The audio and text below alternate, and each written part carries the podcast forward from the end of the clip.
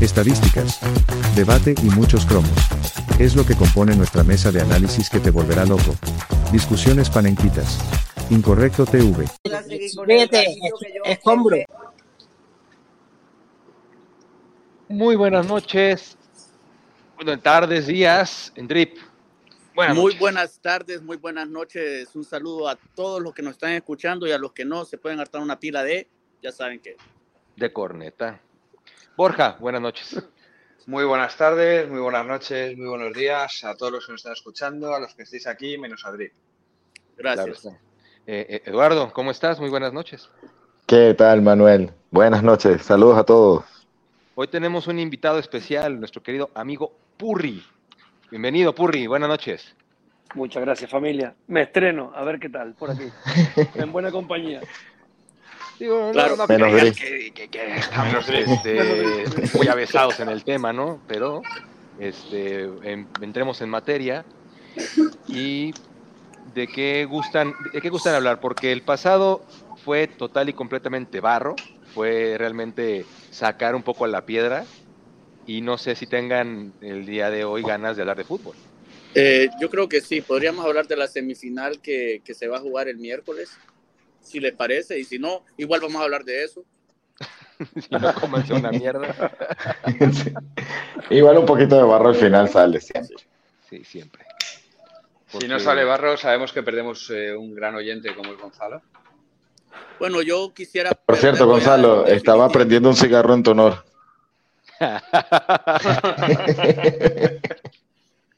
Si hay menores de edad, no fumen. No, no, no haga lo que haga lo que hace el tío Eduardo. No lo hagan. y bueno, eh, semifinales. Eh, la vamos a la ida, ¿no? Eh, ¿Qué tal el Madrid contra el Manchester City? ¿Qué les pareció el planteamiento de nuestro querido amigo Carleto y de Pep Guardiola? Que me tú, el, el mejor planteamiento de todos, perdón que me cuele, fue el del árbitro con el robo que hizo. Maravilloso. Eh, vamos a ahondar un poquito en ello. Eh, mm, creo que no solamente fue ese flagrante eh, saque de banda que no se, no se efectuó, sino que también hubo un par de penaltis ahí, pues uno bastante claro y el otro todavía te la puedo comprar que es un poquito más complicada, pero si tienes VAR, creo que ni siquiera hubo necesidad, tal parece, del árbitro ir a revisarlo, ¿no? En la pantalla, no, no, no supe si le consultó el VAR o no. Claro, es que fueron muchas acciones. Fue el saque de banda, fueron los dos posibles penaltis, fue la agresión. Las rojas. La Eh. Reiterada falta de Rodri. El, el puñetazo de Grilis a Carvajal, aunque no acertó, pero bueno. Yo creo que ahí lo que no se puede es eh, Ah, pre- premiar Borja. que no haya acertado. Y las reiteradas faltas de Rodri en el mediocampo ni se fue sin amarilla. El pisotón con arrastre Ese de fue- Bernardo Silva a nuestro Esa es La clave. Mavinga. Esa es clave, porque para mí esa es la más grave de todas. Ahí condiciones que- el partido por completo. Si expulsa como tiene que expulsar y entra al bar como tiene que entrar, el partido cambia totalmente. ¿eh? Y a todos los panenquitas que andan repitiendo y repitiendo. Que Creo se, que cor- se se- te se cortó, cortó Eduardo. Creo el que- internet Creo que bolivariano. la, re- la- la revolución le está fallando a, a nuestro, a nuestro amigo Eduardo. Creo que eh, de nuevo Oye, que- Maduro está haciendo de las que- suyas. que no estamos hablando de. de no, estamos hablando de, aún no estamos hablando de comunismo. Todavía Ah, no. no, ¿me oye? Sí, Ahora sí, ahora No. sí. Ok. No, Ok, que yo estaba, que yo estaba diciendo que, que al final el VAR sí revisó la jugada, no pasaron ni una repetición en la transmisión. Ellos dijeron que el balón no salió y después la UEFA pidió disculpas. Esa qué- fue una información que leí. ¿no? Qué conveniente. Sí. Sí, a lo que todo lo que están diciendo que el VAR no podía entrar porque era segunda jugada, se quedó desmontado ese relato. Y eso que, mira, estamos viendo aquí una tendencia porque esto no es nuevo. Le han ayudado al City en diferentes partidos, no solamente con, con el Madrid, o bueno, contra el Madrid, sino creo que también hubo uno, un penalti que, que le mar- que marcan al- a, a Leipzig, que no era Sí. penal, Cierto. y que ahí abre por completo la brecha para la, la goliza histórica. Ojo que en ese partido Ederson sale del área y hace una falta de tarjeta roja y no pitaron ni siquiera falta. Y luego la de Upamecano, que independientemente de que Upamecano estaba a favor del City, hubo, hubo un penalti que no era de Upamecano, o sea que no, no debía haber sido marcado como penalti. Ojo, si ese es penalti Upamecano, es penalti también la- del, del City contra el Madrid. Claro, Sí, a ver. La de Correcto. ¿no? Que toca, eh, toca en el brazo, este, Correcto. Una, zam- una zamorana, una zamorana Ujú. prácticamente. Para, para el árbitro del partido de vuelta, yo os quiero hacer una pregunta. Eh, a ver, nosotros los madridistas somos expertos en saber cómo los árbitros te pueden hundir la vida. Llevamos mínimo 20 años sufriéndolo en la Liga Española. ¿Creéis que esto ha sido un arbitraje tipo Negreira? ¿O que Sí, simplemente ha sido un mal día del árbitro? No, Negreira totalmente. Negreira. De Civilino, arbitraje civilino. Sí, de hecho se nota una tendencia, lo que te estaba comentando hace un, un- un minuto, eh, es una tendencia a, a favor del City bastante grande. De hecho, se me hace muy, muy curioso cómo también hay eh, la- las, la- las llaves fueron completamente buscando, ahora sí que quitarse todo, todos los cami- el camino empedrado, ¿no? Y lo digo por, porque estuvo muy raro que teníamos toda la parte baja de la tabla, digamos, de, en cuestión de nivel, de un lado, y lo más difícil o lo más complicado del otro.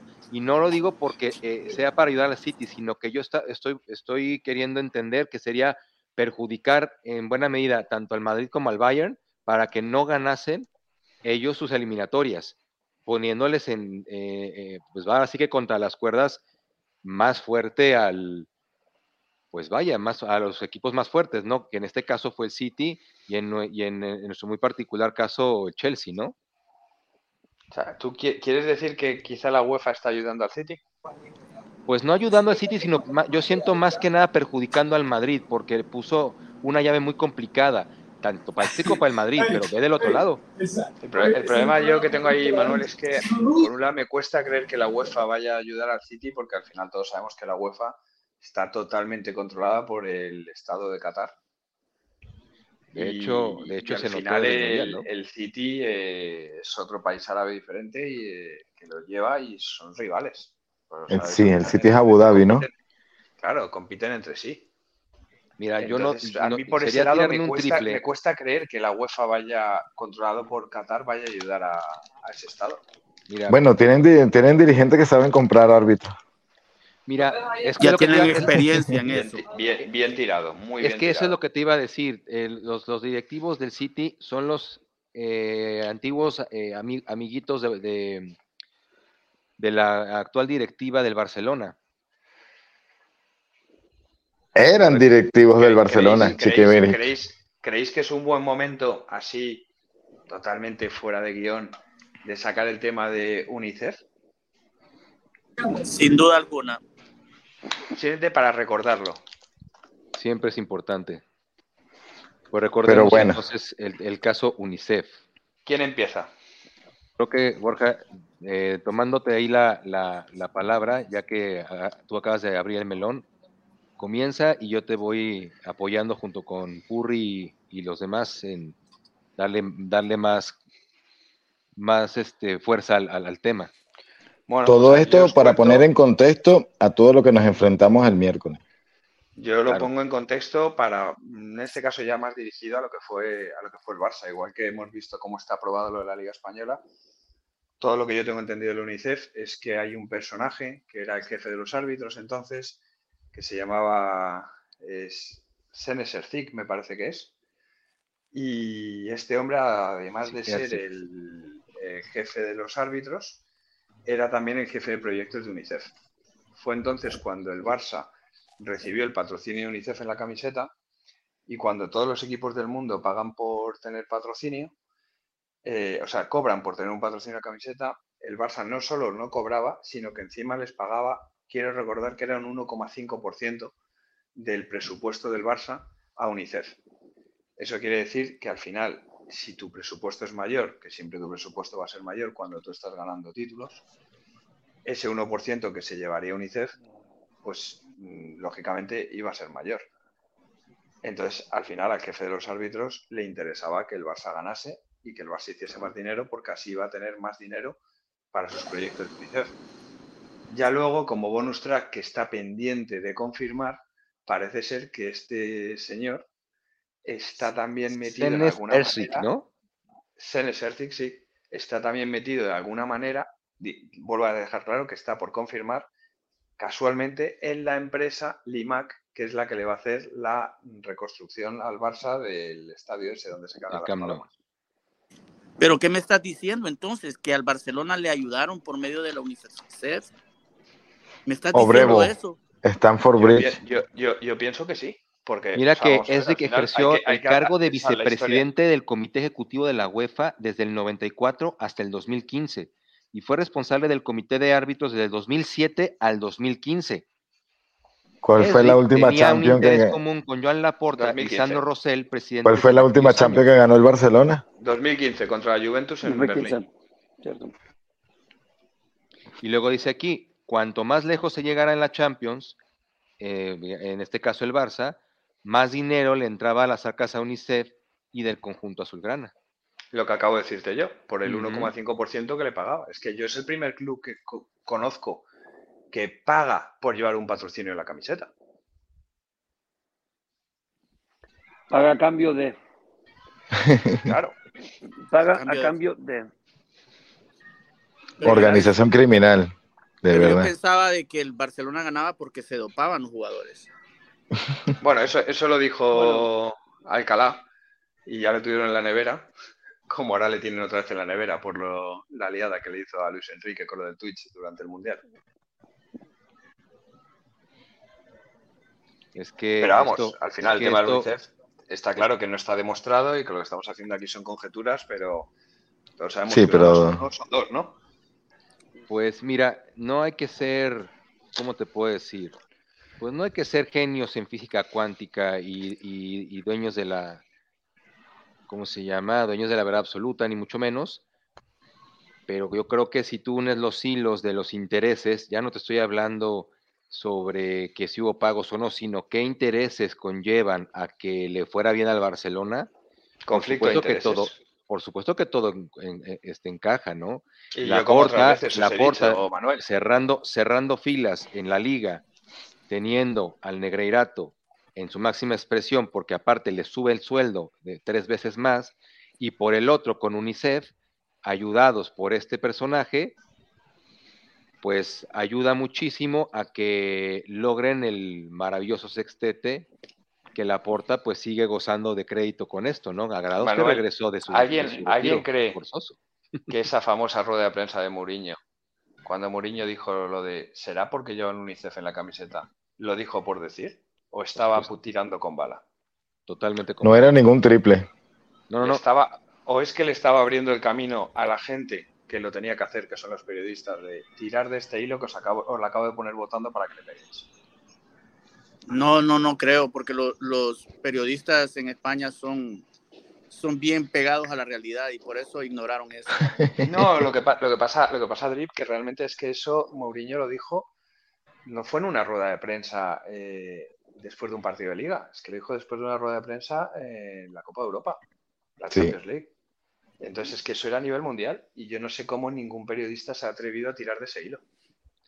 Porque obviamente, ¿qué, qué pasa? Aquí te das cuenta que, amén de que tuvieron estos pagos con el CTA en, en la, en la prensa, en- en- bueno, perdón, en, la, en el Comité Técnico Arbitral de España, Sí, a la prensa también hay le mucho pagaron, que no se dinero y que está tipificado también que ha habido pagos a diferentes medios de comunicación y bastante fuertes. Claro está, porque los que, los que primero investigan y encuentran, y encuentran muchísima mierda, pues son los periodistas. ¿Qué hizo Laporta? Eh, y bueno, todos los, todos los presidentes, es- desde, no sé, desde Gaspar, yo creo, han estado metiéndole bastante inversión a cuestiones de la prensa, los árbitros, eh, diferentes incluso medios políticos. Pues yo veo aquí que han buscado de todas las maneras poder crearle al Real Madrid un perfecto enemigo competitivo, a o sea, y, y- y como no lo han podido, no lo habían podido conseguir en Europa y en la y, en, en buenas partes de las ligas, eh, como, como, como digamos deportivamente, metieron esta gente de la cantera que jugaban de puta madre, que es la realidad, que fue la gran generación, porque eso no lo voy a poner en tela de, en tela de juicio, que fue un gran equipo que yo creo que hubieran hecho muchas cosas importantes sin la necesidad de comprar árbitros, pero que también ayudó muchísimo, porque no es posible que no tuvieran un solo penalti en contra, una sola tarjeta roja, penaltis a favor este, más, del, más de lo normal, y había cada vez en sus partidos había un promedio de expulsión mucho mayor a cualquiera de, otros equipos. Entonces, claro, con ese handicap que tienes de entrada, ya vas ganando, ya vas ganando 2-0. Urri, ¿podrías eh, clarificar lo que está diciendo Chumacero porque nadie le entiende? A ver, lo que está claro es que siempre esta generación es una generación magnífica. Perdona, perdona Purri, eh, Drip habla por ti, yo lo he entendido perfectamente. O sea, si yo sí no, digamos, digamos que los cortos de mente como Drip está queriendo compaginar con la gente que podría no entenderlo al nivel de Drip de que Huracán termine su, su, punto de vista, por lo, favor. De, lo de cortos va con, lo de corto no va, con, va con segundas. No lo interrumpan. Lo de corto va con segundas, Manuel. Y, con, y con terceras. Y tercera. Con tercera. por favor, continúa. Perdona, Purri, perdona por cortarte. Pero es que él ha dicho corto y de mente demente, también. De todas formas, oh. a, lo que, a, lo que, a, lo que, a lo que vamos. A ver, esta generación fue una, una, generación muy buena, pero siempre van a tener a partir de ahora la sombra de la duda encima de lo hubieran hecho sin las ayudas arbitrales. Porque yo lo pienso, yo lo pienso. Lo hubieran hecho, probable, probablemente sí, pero ya tienen la sombra. Sí. La van a tener toda la vida y es una mancha que está ahí que no se van a poder quitar jamás en la vida. Por ejemplo, Purri, la liga de, de Pellegrini, ¿cuántos puntos hizo? Pellegrini fueron ochenta y pico, no, no. Noventa y pico. ¿no? Noventa y pico, sí, fueron, y pico fueron. Noventa y pico. ¿Números de campeón? Sí. Eso es una locura.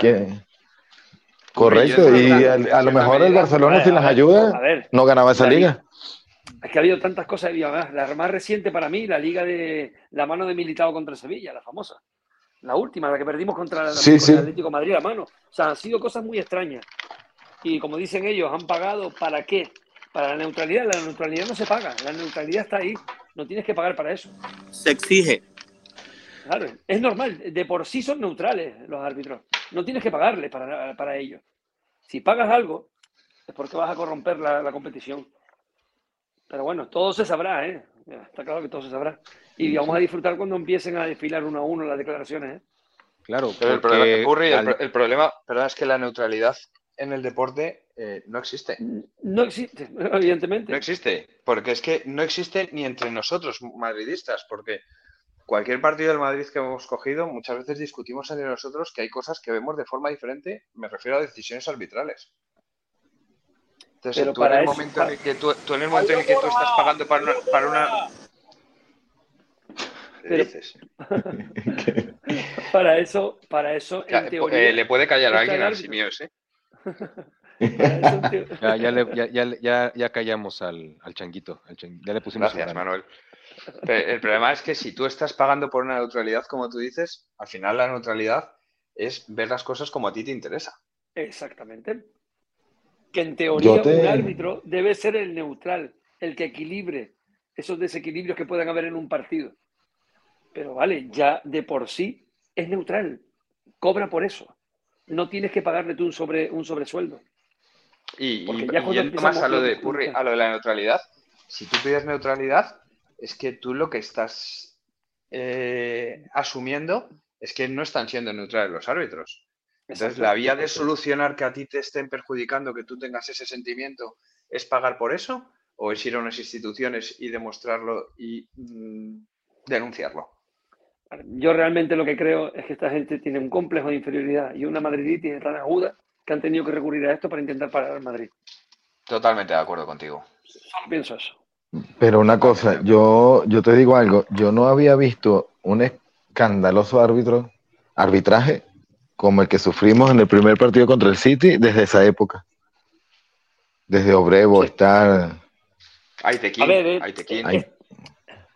Aitequín fue gordo, ¿eh? ¿eh? Oye, es que también ese, ese arbitraje que... El del Chelsea, el de Stanford Bridge, de Obrevo. No, no, no, el de, Obrevo y el de Aitequín. El de Tequín con el PSG, que, ok, Neymar hizo un espectáculo en ese, en ese partido, pero vaya, le- les, les dio una, una, un empujoncito que, que Sí, no, no. No, sido el por problema- él, no pasan, no pasan. Pero recuerda, recuerda no. cómo terminaron avalancha. Balak, recuerda cómo terminaron Balak y Con ¿cómo se llama?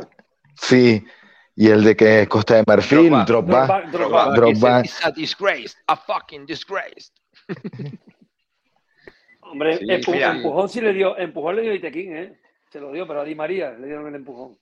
O sea, el, tema de lo de, del tema de lo que tú dices, Manu- eh, Eduardo, de lo de Balak. O sea, tú eres un árbitro y tienes a un tío que se te pone como un energúmeno, como se puso Balak, Corriendo. con toda la razón del mundo, corriendo, poniéndote así, lo primero que haces es parar el partido y Y expulsarlo. expulsarlo, y expulsarlo. Sí. Si tú- si no si lo tú- hizo si porque tú- sabía lo que si- estaba haciendo. Correcto, si tú no expulsas a ese tío es porque sabes perfectamente que estás pitando lo que no estás pitando. Claro. Sí, ese, eso A era una me- me semifinal, porque recuerda- al- me recuerda en te- parte, per- perdón, perdón Eduardo, me recuerda en parte a lo que está pasando ahora mismo en la Liga Española con Vinicius. A Vinicius hay un montón de partidos que le deberían de haber expulsado por las protestas. pero pues no lo hacen porque por eso. Y, y no se atreven a expulsarle porque saben lo que le están haciendo al chaval. Sí, sí. Bueno, después de que ustedes no saben seguir el guion, estábamos hablando de las semifinales y empezaron a hablar de otra vaina. Volvamos a las semifinales, por favor. Claro, que quieres que hablemos solamente de lo que tú sabes, ¿no? Lo otro, como Claro, no lo sabes, claro. Pero es que todo lleva al mismo camino, Drip. te enfadas y no respiras, El, Drip. el arbitraje que sufrimos en el partido de ida. Pues yo- Es pues simplemente allanar, el, allanar un poco el camino o encontrarle contexto a, a los por qué de la ayuda tan flagrante o tan, o tan importante que estamos viendo cargado al, al- al Manchester City. O sea, a mí lo único que se me ocurre, Manuel, es que eh, no puede ser que el Madrid gane. ¿Cuántas llevamos? ¿Ocho en diez años? O sea, digo, eh, cinco. estaríamos, estaríamos cinco ya, ocho ya de años, por ¿no? sí le doblamos Serían- al, al serían máximo seis- perseguidor. 5 en 9, serían 6 en 10. 6 en 10 sería. Que una barbaridad. Pues hombre, No. eh, los que hemos leído un poquito de fútbol, recordamos que pasó también en el año A ver. 61, ¿no? Sí, claro. Sí. Pues lo mismo van por ahí los tiros. ¿Qué pasó? Hombre, Lee. Le. Cortaron una racha. Cortaron la racha de las cinco seguidas con un robo que nos hicieron, quiero recordar, en las semifinales contra el Barça. ¿Para qué me dices? Ahora quiero leer, no me lo digas. Pues te lo digo porque acabo de recordar que no sabes leer. ¡Pum! ¡Putucum! Maldita sea. a ver, lo que no pueden soportar en Europa, que tanto el equipo de fútbol lleve 11 de las últimas 13 semifinales en Champions y el de baloncesto 8 de las últimas 10 Final Four. Y eso molesta. Y eso molesta. Pero bueno, chicos, si los únicos que saben competir a nivel europeo es el Real Madrid, ¿qué quieres que le haga? Claro, Que aprendan a competir. Que aprendan a competir, tío. Oye, Así de claro. estás viendo, estás viendo las- lo que estábamos platicando eh, en, en otro- en otros espacios, que la gestión que tiene Florentino y la, y la muy famosa Dinojunta, que muchísima gente, tanto propios madridistas como la gran mayoría de antimadridistas, han criticado, calumniado, queriendo la dimisión, incluso deseándole la muerte a nuestro presidente, a Florentino Pérez, que hemos escuchado por propios y extraños, hemos escuchado cosas bastante tétricas y bastante tristes, ¿no? Pero ese es el reflejo del miedo a una buena gestión económico-deportiva, tal cual. Pero en todos los ámbitos, en todo lo que el Madrid refiere a equipo femenino, que te- va, va por una final también de Copa del Rey, en, tre- en su tercer año de creación, que es muy importante. Segundo lugar de la tabla general, que eso también es muy importante mencionarlo porque no llevan más de, más de tres años de haberse creado. Y luego tienes al básquetbol, lo que habíamos comentado, que son ocho en 10 años en las Final Four, y luego seis en 10 años Champions League por parte de- del- Real Madrid. Y tendríamos en este momento cuatro ligas si no, eh, co- consecutivas si no fuera por los diferentes mm, pues desatinos arbitrales que hemos sufrido ¿no? en, en diferentes campañas. Y sin obviar un dato muy importante, para mí es el único equipo deportivo del mundo que ha conseguido en la misma temporada Champions y Euroliga. Y este año podría hacerlo de nuevo. sea, no Claro. hay ningún equipo que lo haya hecho. La doble corona, como le digo yo. Porque a mí me da igual un sextete, a mí me importa ser, llegar a la cumbre que es la Europa, tanto en, en fútbol como en baloncesto. Y eso solo, solo lo haces cuando tienes un gen competitivo en ese club y tienes una semilla ahí. ¿Vale? Es un Sí, club claro. respetado, respetado y donde me doy cuenta ahora, por ejemplo, hablando de Vinicius que hablábamos antes, que en Europa lo respetan. En Europa saben lo que es fútbol. ¿Vale? Y cuando vas a jugar de cara a cara, respetas y hay nobleza. Porque el partido del sitio el otro día, dentro de lo que hubo del árbitro, fue muy, no- muy noble entre los jugadores. Las Y imágenes no, que vimos al y- final no solo, y no solo durante el partido, Purri, acuérdate del final del partido. El final del Sí, partido cuando fue acabó, un- cuando acabó, cuando acabó.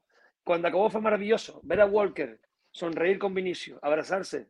Abrazarse, todo. Es, que fue una eso me gustó. eso. Ver a Oye, a Grealish con, con Carvajal, que, que, se, que y en ese momento le, le soltó el puñetazo, pero al Sí. final se estaban abrazando de, oye, qué Pero es, gran que eso es, partido. es que, es que eso es deporte. Claro. Es que eso es Pero que- deporte. En el campo nos ¿sabes lo que te matamos, parece- pero ¿sabes luego somos parece? amigos. ¿Sabes lo que te parece triste? Lo que me da tristeza a mí, realmente. Que llegas a un campo, tú vayas con el Madrid, pagues, tío, que estás pagando por ver espectáculo, que Vinicius es puro espectáculo, y solo te dedicas a decirle mono e insultarlo. ¿Por qué? ¿Qué te ha hecho? Aparte de jugar bien al fútbol. ¿Qué te ha hecho? Oye, es eh, gente, lo- lo es gente veíamos, frustrada, es gente frustrada en la vida y aprovechan ese altavoz que le da ese campo para poder desinhibirse y gritar todas sus frustraciones Claro. que. Y mira, lo sufríamos nosotros con Neymar, que era un maravilloso exponente del Jinga, que era, er- que era muy atrevido, que, que hacía gambeta, que agradece ese tipo de fútbol, porque el fútbol robotizado, de, de- de pizarra, de, de- de toque, donde no hay esa palenquita. genialidad, ¿no? Esa, es, esa, esa, em, esa libertad de, de- de- de- de Improvisación. artistas, de improvisación que tú le veías a Cristiano Ronaldo, que le veías a Messi, le veías al mismo Zlatan.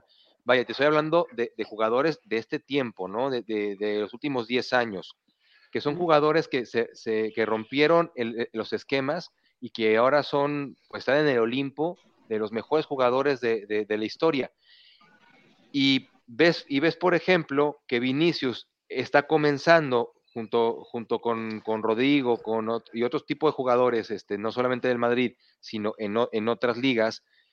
Y aquí, en vez de aplaudir ese tipo de juego, no, está provocando, se está burlando. Pues No bueno, entiendo. hermano, no, no Pero recuerda- Si quieres que baje el nivel, sube el tuyo. Este, entiendo que no es fácil parar a alguien como Vinicius. Entiendo que es o, lo- o o le metes una zancadilla o, o te, de- o- o te deja con la, con la cintura quebrada. Lo, lo- lo tengo Claro. claro. Pero no es posible que tanto jugadores, público y el cuerpo arbitral permitan el- la- las agresiones que ha sufrido el jugador todos y cada uno de los partidos que juega fuera. Es increíble. ¿Por qué, por, qué, ¿Por qué Vinicius no le protesta a los árbitros en Europa? Porque le respetan. Porque los jugadores le respetan. Porque dentro de, dentro de los piques que puede haber en un partido normales, un jugador diferente, un jugador que te encara, ¿vale? Yo entiendo que haya piques normales, pero otra cosa es excederse e ir a hacer daño directamente. Y te- Pero también- atacarle cuatro Pero- tíos a él. Pero, Purri, tú, pero- tú puedes, tú puedes hacer eso. El problema es que el árbitro es el que lo tiene que cortar. El Correcto. árbitro no lo corta, ¿Y por qué no pues lo cortas? tú como Eh, jugador te pues sientes da- legitimado para coger y, y untarle a patadas todo el partido, porque el árbitro no lo ha Correcto. cortado. ¿Qué pasó? Creo que fue en la eliminatoria, en el Madrid-Chelsea. eh, recordarme si me equivoco. Sí. si me equivoco. En, No, el, no, en no. el partido de ida, nada más empezar el partido, en menos de 10 minutos ya le habían sacado una tarjeta a uno de los marcadores de Vinicius. Mi, minuto 6, Fofana. Pues mira, Claro. gracias. Mira, Es que eso en España no pasa. Es que en España le sacan esa tarjeta. Aparte- se llama, aparte, se llama hay una-. Se llama Sí, impunidad. pero, pero también recuerden otra cosa que no pueden obviar, es que hay una campaña por medios de comunicación y varios periodistas en contra de Vinicius. Total. Esto es porque juega en el Real Madrid. Si él no jugara en el Madrid, no recibiera ese maltrato de la prensa, que es donde inicia todo. Es que, es que antes Vinicius era, a ver, era como digo yo, el objeto de la mofa. Fallaba, ficticio, meme. qué malo eres, el meme. El meme. Ahora no, ahora ya le tienen miedo. Ya está cambiando, ya la cosa cambia. Ahora hay que cargárselo, pero porque es peligroso. Claro. Y porque, es, y porque es jugador del Madrid, porque el Madrid en el Exacto, momento en el que hay un jugador que no le baila el agua a los periodistas o lo que sea, mm, ostras, aquí en el Madrid, eh, bueno, habrá gente que le guste más, gente que le guste menos. Yo le tengo muchísimo cariño a Gareth Bale. Con Bale la prensa ha sido una persecución brutal. Que si se lesiona, que no sé qué. ¿Y qué se dice de Dembélé? Oye, y mira, y mira a qué grado fue el tema de Bale, que todos y cada uno tenían sus ciertas cosas. Claro, el jugador al final no ayudó por la mala actitud que tenía, pero vaya, el, tipo seguía haciendo números de escándalo jugando la mitad de temporada, que sí se lesionaba mucho, que al, fin, que al final tuvo, tuvo peores todavía años, años lesionado, y luego la, la mala actitud que tuvo al final con Zidane no ayudó absolutamente nada. Y luego peor actitud tuvo con, con Ancelotti. Bueno, quitando estos, este par de años que tuvo, eh, que yo le podía poner un asterisco en cuestión de actitud, tuvo un compromiso siempre grande y nunca he dudado de su madridismo. Y, Sí, sí, No, pero como- como te- cómo ahora retirado, en enseguida y toda la gente ahí decía, no hablaba español, que no le interesaba el Madrid. Que, y luego Mentira. a mí lo que me encantó era fue que la primera entrevista que recibió en el, en el LF LFAC de, de Los Ángeles fue en español. Y dijo, sí, Sí. claro que hablo español y perfecto español, que desgraciado. Claro. Claro. Pero al final es lo que hemos hablado de Eh, en la prensa. Oye, tú Sí, me tengo que hacer amigo tuyo para que me filtres cosas. pero Si perfecto lo que el, amigo tuyo, pues eh, van a por el jugador. el ejemplo que tú pusiste, Borja, Dembélé en seis años ha jugado tres meses. Lo que Dembélé ha Y- costado, bueno, al final no fueron 140, eran lo si hubiese cumplido otros objetivos, que es ahora quedan 120. Tal Siguen cual. siendo 20 más de lo que costó Bale. Y mirad lo que le ha dado Bale al Madrid y lo que le ha dado Dembélé al Barça. Y no Sí, ataca, no, la, la prensa no, no lo ataca. No solamente es que no le atacan, es que cuando se lesiona dicen, pobrecito que se ha lesionado. Claro. No, es que encima le compadecen ni porque siquiera- se ni lesiona siquiera cuando a Bale se metían compadecen. con él. cambian la nota a Vinicius. Van a la confiable, ¿me entiendes? Porque si tú, si tú te fijas, al principio era, ¿quién es Vinicius? Vinicius eh, eh, que eh, es un, es un gambetita, se le cierra la persiana, se le acaba la cortina cuando llega el momento de meter, de meter la, la pelota. Pero ve a Dembélé, que es un crack, se, re- se lesiona, pobrecito. Entonces, cuando empieza a ser una constante esa lesión, hacen a un lado la nota de Dembélé, tal cual, la pasan de largo y van directo con Vinicius. Pero es que todavía Punto. tienes que seguir, todavía sigues oyendo en la prensa, pero es que a Vinicius le falta gol. ¿Cómo que le falta gol? Que lleva 23 goles y 20 asistencias. ¿Qué locura estamos hablando? Lleva Que po- Vinicius no 40 más de 40 goles producidos. Eso ni siquiera. Y fíjate esto, ni siquiera En ese, en ese Hazard, aspecto, en su mejor yo- momento con el Chelsea lo consiguió. E- Esta yo en ese aspecto, lo de que le falta gol, les puedo disculpar de alguna manera, por todo lo que porque creo, no, que, eh, no digo a Vinicius, digo a la prensa, eh, porque creo que tanto Cristiano como Messi han hecho unos números tan escandalosos. A ver, claro, lo comparas con eso, pero Que, es que Vini, Vini no es delantero. Vini no Sí, delantero pero- centro.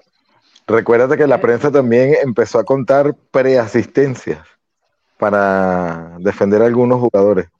Pero eso Ejemplo- yo creo que le va a pasar a la prensa y nos va a pasar a todos, que hasta que no se nos vaya a la cabeza que no podemos comparar a los jugadores normales, muy buenos como Vinicius, con, con dos mm, jugadores estratosféricos como han sido los dos que hemos dicho, las comparaciones no son justas. Y si vemos el fútbol de antes de estos, es que ¿qué jugador? Un jugador que metía treinta y tantos goles una temporada era un auténtico un dios.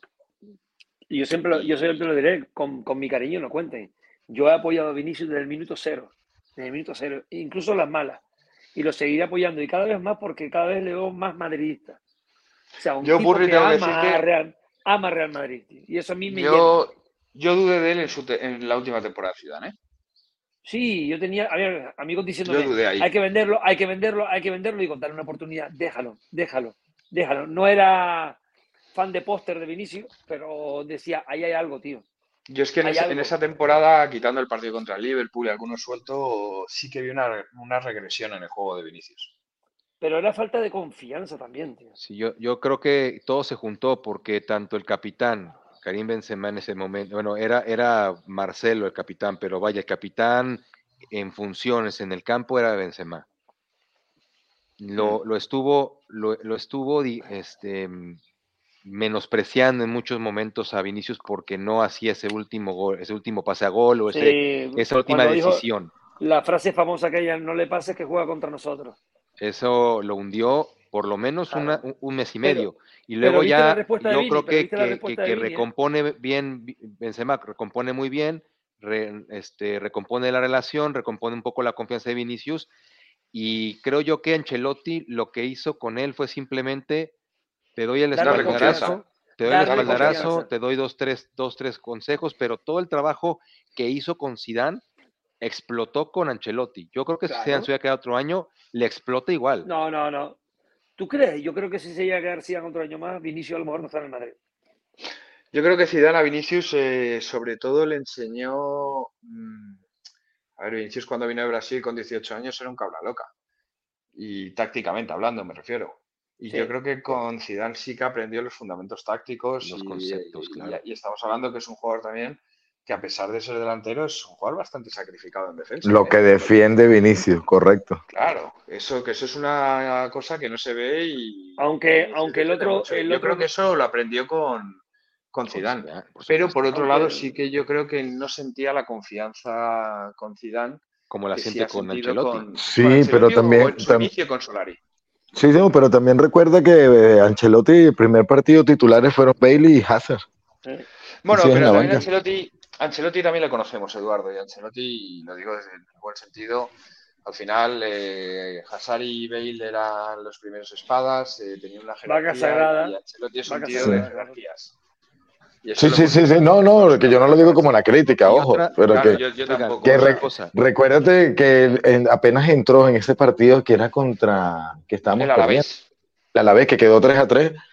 Es una No, exhibición. ganamos, no, ganamos. Ganamos. ¿Ganamos? cuatro. No, yo creo que el del 3 a 3 que dices, ese fue contra el Levante, me parece, que fue en la segunda o la tercera jornada. El primer partido fue contra el Alavés en Mendizorroza, aún- quiero recordar. Y, y aún queda y por lo ganamos ¿eh? bien, ganamos 1-4 o algo así. Y, metí, Y aún y queda- nada más salir metí un gol. Y poco y a poco se, gana, se gana el puesto. Y aún queda por explotar todavía Rodrigo, ¿eh? porque Sí. todavía no ha pegado la explosión, ¿eh? pero es mucho más sacrificado defensivamente Rodrigo que Vini. ¿eh? Porque Sí, como porque, Rodrigo, porque ¿eh? todo se enfoca en el lado izquierdo, en el ataque. Entonces, muchas veces los, los regresos van por el lado, por el lado derecho de- del Madrid. Entonces, es ahí donde, donde mismo Rodrigo se tiene que sacrificar un poco. Bueno, bastante, no que un poco, un bastante. Es por eso lo que decía, como en muchos espacios hemos hablado, el futuro de Madrid es muy halagüeño, es muy halagüeño, ¿eh? Y las esperanzas que te- tenemos en este equipo son brutales. Hombre, Porque estamos si haciendo una transición dulcísima. Porque yo no pensaba en una transición ganar una Copa de Europa. Sí, es que nadie lo hace. Nadie, Pensaba- nadie es campeón de Es que- Europa en transición. Es Nadie. increíble que todos, menos Suamení, pero todos, menos Suamení, tienen una Copa de Europa. Sí. Porque hasta Rudiger con el Chelsea, si quieres, pero vaya, Camavinga, yo no, yo no he visto oh, un inicio de año tan increíble como el de Camavinga, que el primer año se ganó casi todo. Y el segundo año lo ganó todos los títulos con el Madrid, cosa que hay muchos jugadores, leyendas del, del club, que no Que no lo tienen ese hecho, privilegio. Pero no lo tienen, claro. Tú sabes lo que tenemos, un equipo joven, pero, entiéndeme, veterano en los momentos importantes. ¿vale? Urri, ¿hay, algún equipo, ¿hay algún equipo en Europa con el futuro del Real Madrid? Yo no lo veo, es que no lo veo, es imposible. Imposible. Ahora mismo no. Oíste, Purri, que hay muchas jóvenes promesas por ahí que pintan para algo bueno, pero es que ya estos jóvenes tocaron metal. Exacto. Ya estos están O sea, probados. eh, por, eso, por eso te dije, un equipo joven, veterano. Sí, Pero sí, como sí. llegas a una final, tienen un galón. Y vale, y es difícil ganarles una final. Claro, A que ver, que tú lo día- analizas algún el día- equipo, Es que Courtois con exagerado. 31 años. Con 31 años para- es joven todavía. que para eso es joven para un ser portero. sí, es muy joven. La Courtois defensa, tiene seis años, seis años más por delante, mínimo. claro, la de- en la defensa tenemos al mejor central del mundo ahora mismo, que es Militao, que es joven. Militao. 24. Álava y Rudiger están en la treintena, que yo creo que con el físico que tienen es fácil que nos duren 3-4 Dos años. años. Dos, dos, tres, cuatro años, sí. Más o menos. Eh, algo fichará el Madrid en Bray. Los laterales, pues bueno, hay que dar una vuelta. El centro de Pues campo. viene, viene. Fran. García, viene Fran. García, tienes, tienes un parche de Camavinga de puta madre y tienes a un excelente lateral izquierdo que es, que es eh, Mendy. Claro, Mendy el problema que tiene es que es de cristal, pero el tipo es buenísimo. Y tenemos Muy al bueno. mejor lateral del mundo, derecho, primaveral. Que, oye, que calla, que calla, que el callo, estás hablando que estás hablando de el Callaucicos Goat del, del lado derecho Cabrajal. Sí. Oye, mira, yo te voy a Oye, decir, yo te, no, yo- no- yo te no hablo querrás decir que había muchas personas que lo querían, lo querían fuera. Yo, por ejemplo, No. yo Carvajal, a mí ha habido momentos durante esta temporada que me ha Da sacado ganas de matarlo. Ganas de matarlo. Me ha sacado de quicio. Que ahora llega la primavera y parece que es mejor que Cafú. Por supuesto que también. O sea, igual que te digo una cosa, te digo la otra. No voy a Tiene negar. números mejores que Cafú, te voy a decir, ¿eh? No, ¿Sabes? no, no. Que, que- A que ver, es, eh, que es brutal en Ahora primavera. es intocable. Ahora Mira, es Hombres de, Mira, hombres de poca fe, hombres de poca mejor fe. que Cafú. Sensaciones serán estadístico, sí es mejor que Cafú. Pero que Hombres de poca de- fe. de un tío sí, sí, Eduardo, tú, tú has confiado en él. O sea, eso es innegable. Pero también es innegable que ha habido partidos esta temporada que. Sí, ha Joder. dado penita, ha dado penita. Nunca culpa de él, culpa de los demás. No, oye, el otro, el de, el de enfrente también juega, cabrones. Carvajal es el, es el Edu- es el Eduardo del Madrid. Nunca se equivoca. Estaréis, estaréis conmigo, que va siendo hora que el miércoles demos un golpe en la mesa, ¿no? Claro, Sí. Regrese Benzema. No tengo, no tengo dudas. que se tomó. No tengo dudas de que va a pasar eso. Mira, que regrese Benzema de las vacaciones que se tomó. No, no, con que está el 50% me vale, no como el Sí. 25 el otro día, o el 20. Benzema el 50, que por lo menos la mitad de los pases los dé bien, y, la- y tiene cuatro anotadores, ese Benzema. Al 100% sería ya un abuso. Oye, y por Mira, sacarle, lo- por yo- sacarle yo algo escuché- positivo al 1-1. Yo escuché a muchos vinagres decir, es que nos van a meter cinco en el Bernabéu y otros cinco en el Etihad, la cosa va a estar terrible, le va a estar sentenciada en, la- en el primer partido.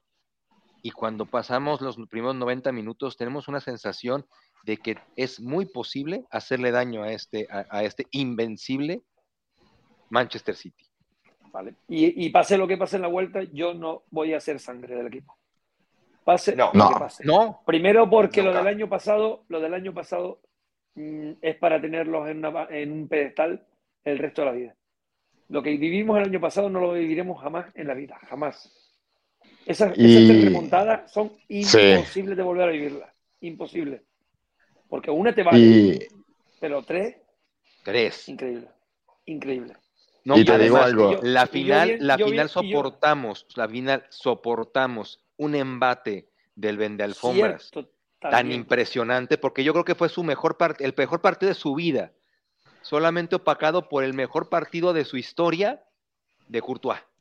Sí, sí. Sí. y ojo, que nos robaron un gol en esa final. Hay Sí, que... el de- claro, pero porque dice que es involuntario el rebote que va a la portería. Todavía nadie sabe, sí, Bueno. todavía nadie sabe por qué. Bueno, y, yo, y yo me gocé en directo al PSG y puedo decir que ese fue el partido clave de todo esto. Podemos decir el del City, el que tú creas, pero la- lo que abre todo es el PSG. Por Claro, lo que tenía, por, el, el por, que por todo conectó- lo que llevaba. Oye, Purri, el que conectó de una manera muy, muy particular al equipo A con la- la afición. Con la afición. Sí, fue algo Es brutal, algo que yo no, pero no solo la afición, y te voy a ser honesto, no solo la afición del estadio, la afición a nivel mundial, porque Sí. nosotros hemos estado en espacios de manera internacional con muchísimas personas de muchísimos países, en diferentes espacios en Twitter, y hemos visto cómo todo mundo te habla exactamente el mismo sentimiento. La silla de Álava. pasado ha creado madridismo en todo el mundo. Esa silla espero verlo en el museo. La silla de Álava. No, es Oye, que que- la que- silla se la, la- te la ponen en medio para que te sientes a ver los trofeos. De hecho, eh, a ver, de hecho estaban contando que Álava cogió la silla porque todo el mundo gritaba Illa, Illa, Illa, Juanito Maravilla. Y él entendía que decían silla, silla, silla, por lo que cuentan. No sé si será cierto, pero me lo creo. Y el tipo cogió la silla, silla, silla, silla, levantó la silla.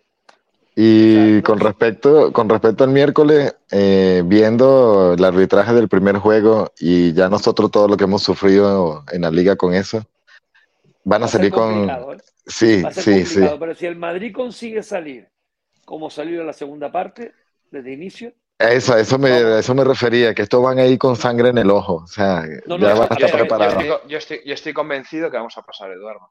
Mira, Yo creo que tenemos yo que creo que ser- que, creo que el tenemos que 1-1, ser conscientes además, de algo. Vamos a pasar, pero no la vamos a, no la vamos a tener, a tener sencilla.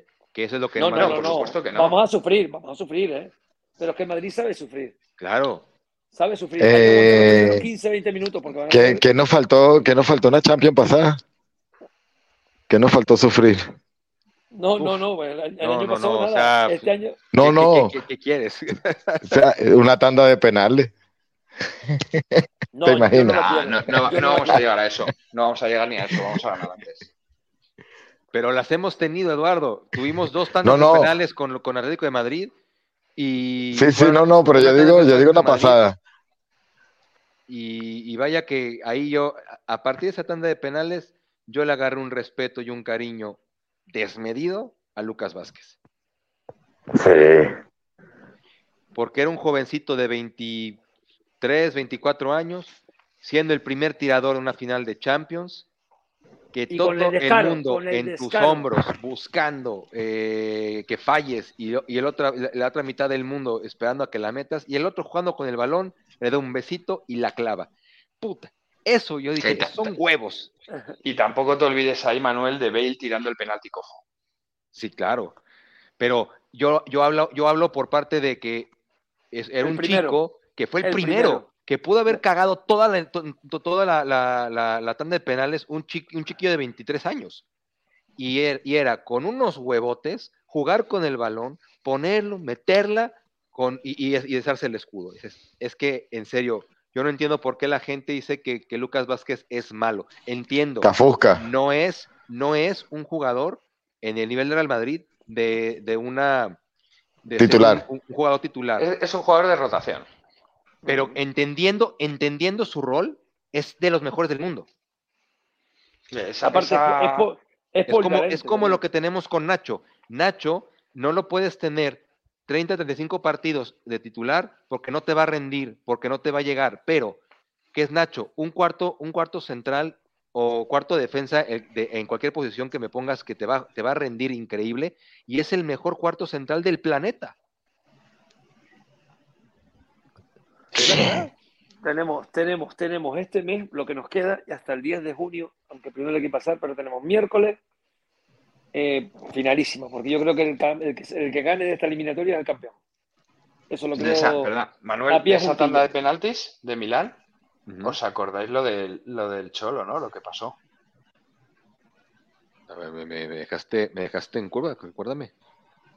Es que eso, es que esta es muy fuerte, la del Cholo, la que lió en esa, en esa tanda de penaltis, mi opinión. Esa, fin- esa Champions del Atleti jugaron en octavos contra el PSV, luego ganaron al Barça en cuartos y al Bayern en semifinal. Pero el Eh, PSV fue, fue con penales, ¿no? Y la del PSV, efectivamente, la del PSV se sacó en penaltis. Entonces, en esa hicieron el sorteo y salió ganador el, el PSV para tirar el primer penalti. Eh, Sí, la sí. estadística, no, no recuerdo el porcentaje, pero la estadística que se ha hecho son datos, que es que el Sí. que suele tirar penalti primero es el que tiene Un más 60, probabilidad. creo, creo que es un 60. Ses- Que- 60 Yo creo que está algo, más cerca de un 70, pero Sí, por ahí 60 y estamos algo, hablando de 60 y 60 algo, sí. 70. Mm. Entonces, lo lógico es que si te dan la opción de elegir, tú elijas primero. Bueno, pues el Atleti eh, tiró la la moneda y podían elegir ellos. Y eligieron que tirase el Madrid primero porque el PSV fue el que tiró primero. Y los cinco lanzadores del Atleti fueron los mismos, en el mismo orden que tiraron contra el PSV. Y tiraron los penaltis en el mismo sitio donde los tiraron contra el PSV. A excepción de Juanfran, que el jugador, que no recuerdo quién era, que tiró el cuarto penalti, no estaba en el campo y no podía tirarlo. Y fue Juanfran el que ocupó su lugar y lo tiró al mismo lado donde lo tiraron. O sea, Muy básicamente el quisieron, Cholo, ¿eh? Muy correcto, el Cholo. quisieron calcar la tanda de penaltis que les dio la clasificación contra el PSV. Increíble. Mira que, ¿A que poco curioso. que- Eso no, ese dato no te lo, no te, no te lo conocía, ¿eh? Es muy fuerte. Yo creo que además un jugador, o sea, un entrenador como el Cholo, que te haga eso Mourinho, que al final lo que es en, un- en un terreno de juego nunca ha hecho nada, pues bueno, lo puedo entender. Pongo Mourinho por poner un ejemplo, ¿eh? Sabéis que yo le tengo mucho aprecio. Eh, pero un jugador, o sea, un entrenador como el Cholo, que ha sido jugador, que ha jugado en el Atleti, que ha jugado en el Inter de Milán, que ha jugado en el Lazio, que ha jugado en la selección argentina mundiales, hostia, yo creo que tienes que dejar a los jugadores en esos momentos que sean libres de elegir lo que ellos crean que tienen que hacer Claro. y no encorsetarles a, oye, tú tienes que tirar penalti, lo tienes que tirar por la izquierda porque ahí es donde yo te digo que lo tienes que tirar. Es un maniático. es un- fallo. Es un maniático. Es un maniático. Yo por Bilardo. Él fue dirigido por Bilardo y Bilardo era el más cabalero del mundo. No, no Y heredó esto, eso. Manuel? Ojo, y también está el dato de que el Madrid cobró todos los penales en- por la misma esquina. Sí. Es correcto. Pero que te digo, él fue dirigido por Bilardo y Bilardo era el más cabalero del mundo. Te, Sí. te digo desde que la- en los hoteles de concentración no podía nada, ver nada verde. Mandaba a sacar hasta las plantas, las matas. Nada verde y cosas así. Y heredó algo de eso. Mira, Pues mira es que, que lo- no, le, no, no- no le pagó bien, ¿no? Esa, esa herencia. Mi- Mira lo bonito, lo bonito que es ser del Madrid. Que en este mes te juegas todo. En el mes importante, ahí está el Madrid siempre. ¿Y Baloncesto. cómo, y, cómo, ¿Y cómo llegamos? fútbol. ¿Y cómo llegamos? Baloncesto, fútbol masculino, fútbol femenino en la Copa de la Reina. Que por cierto, un club nuevo puede ser, eh, ganar un título, ¿eh? En dos años. Super título. Eh, es lo que te digo, que en menos de tres años ya traen, ya traen posibilidades de un título, que Pre- eso es pre- importantísimo. prepárate. Prepárate porque lo que se viene en el femenino en los próximos dos años va a ser gordo, ¿eh? Si hacen los fichajes adecuados. Que por cierto, Purri, vamos a traer a una buena representante del fútbol femenino que está muy metida en eso, que es Alex. Te mando un saludo, Bien. capitana. Y que va, va a platicar con nosotros sobre el tema de fútbol femenino, que yo sé que le bueno. apasiona a, a- a Gonzalo, que quiere escuchar muchísimo del fútbol femenino.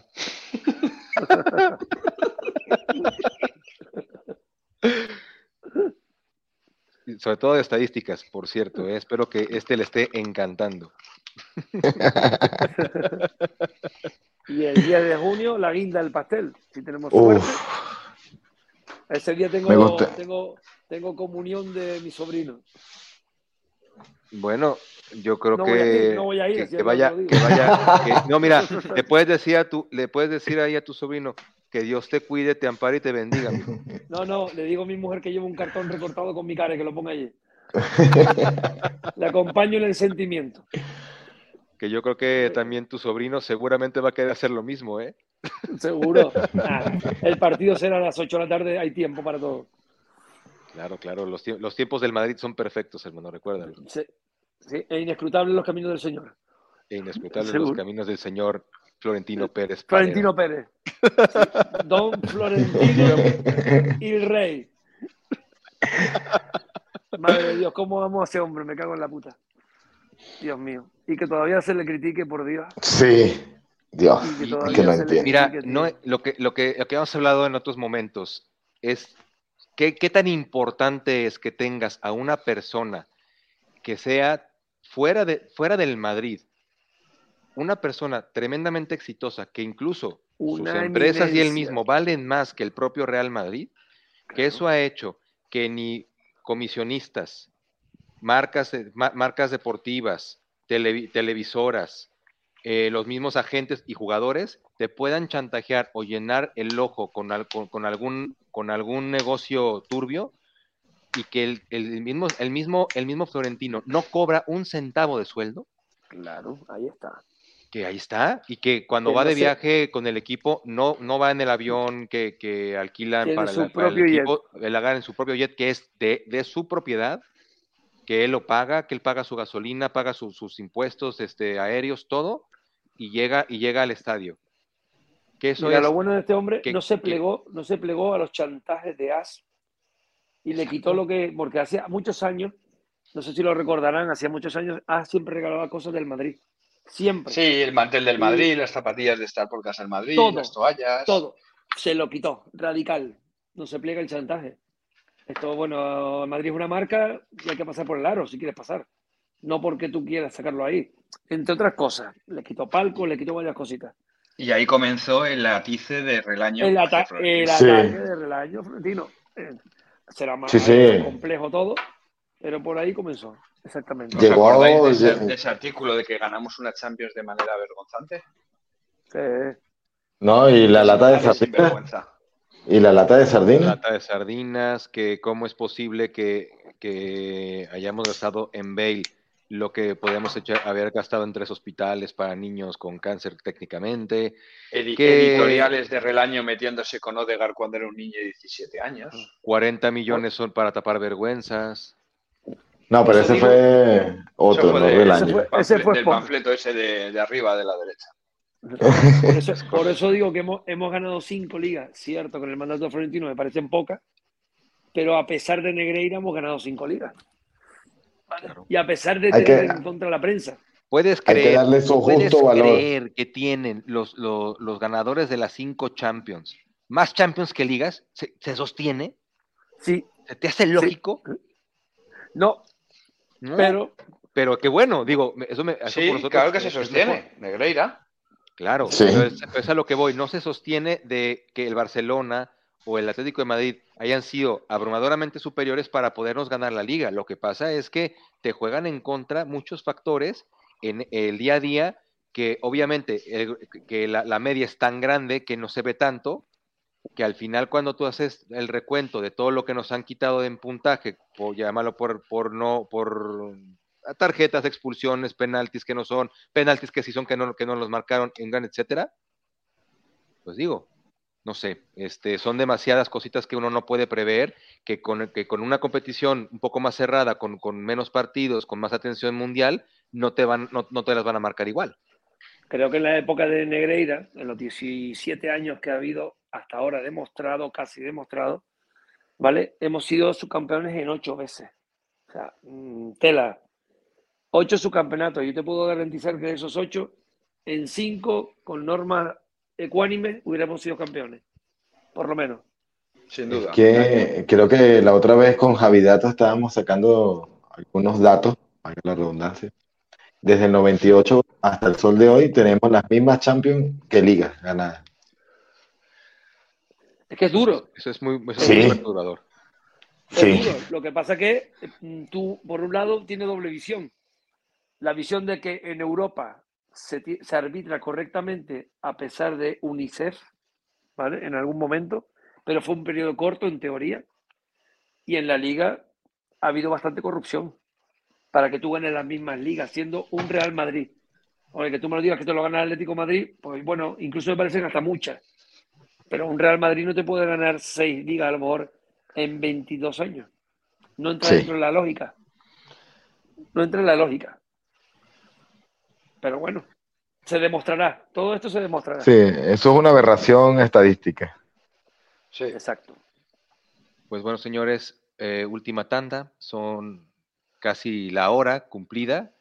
Eh, ustedes, em, ¿cómo ven? Eh, ¿cómo, cómo creen que vaya a ser nuestra semifinal? Em, ¿Algún marcador en particular que quieran poner o se, o se lo reservan? Yo no tengo miedo, yo lo digo. Perfecto. No por tengo tú, miedo. ¿Cuál es tu, tu Yo marcador? creo que, yo creo que damos 2-3, creo. Y sin miedo, ¿eh? ¿Crees que vamos a no, que no que no cala- que no calif- que no clasificamos a la final? No, no, no. No, no, ganamos 2-3 2-3. clasificamos. Está diciendo que ganamos. ¿Ok? 2-3. 2-3. ¿Tú, eh, Borja Yo, o ah, Edu? Dale, Edu, dale. Dale, ok, yo, yo en total desconfianza de árbitros y mafia, total confianza en el Madrid. No es contradictorio. Eh, clasificamos, pero más corto. Yo veo un 1-2. Borja. Yo me descuelgo con un 1-3. Oh. ¿Te imaginas otro 0-4 a Guardiola? Yo me quedo con 1-3, un 1-3, perdón, y sin sufrir.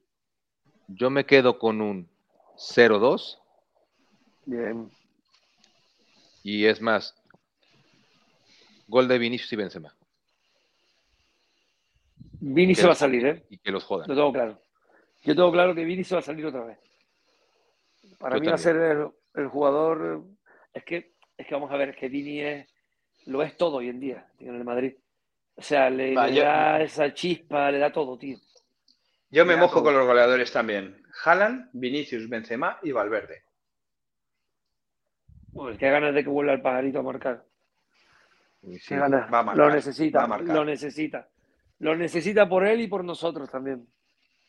sí, de hecho. Que ha estado un poquito, bueno, Sí, bastante bajón en ese, en ese, en ese departamento. No, eh, le leí unas declaraciones hace poco que dijo que estaba muerto físicamente. Pero muerto, literal. Que sí le creo, ha jugado todo. Pues lo que le pasó a Di, María, ¿no? Cuando lo, lo dijo con Mourinho y Mourinho lo mandó a descansar tres partidos. ¿Oíste? Chumacero, adivina quién te iba a decir yo quién va a marcar los dos goles del Madrid. ¿Quién los va a marcar? Si Un tal Rodrigo otra vez. Un tal Ah, Rodrigo otra vez. Rodrigo. Ah, bueno, yo te, yo- yo te iba a sacar, a sacar tu mamá de Hazard y Mariano, cabrón. No, no, eso te lo dejo para la final. Hijo de Ven a, ven- ven a Carleto, ven, ven a Carleto sacando a Rodrigo de revulsivo en la segunda parte o lo saca inicial. Inicial. Mismo, mismo, Inicial. mi- mismo once que el otro día, cambiando a Rudiger por Militao. Tal cual. Perfecto. Vale. Yo, eh, Pues cerramos espacio, cerramos. ojo, ya va, ya va el último apéndice, el último apéndice. Que yo quiero soltar una perlita que estoy soltando hace rato y todo el mundo me mata por eso. Si, ojo con Mendy si juega contra el Getafe. Claro, porque llega, porque ya, ya, ya no hay pretexto. Llega, llega al siguiente partido. Por eso. No, no va a jugar Eduardo. No, yo, yo nada más digo, ojo. Soltamos, soltamos la, soltamos ahí. eh, Este, en el siguiente podcast veremos quién tenía la razón. Un abrazo, señores. Bueno, buenas Gracias. noches. Un placer. Gracias. Y- Burri, que sea el primero de muchos. Que sea el primero de muchos, no me importa, Burri, no me y, importa. y a todos nuestros escuchas que le den por el culo. Buenas noches. Buenas noches.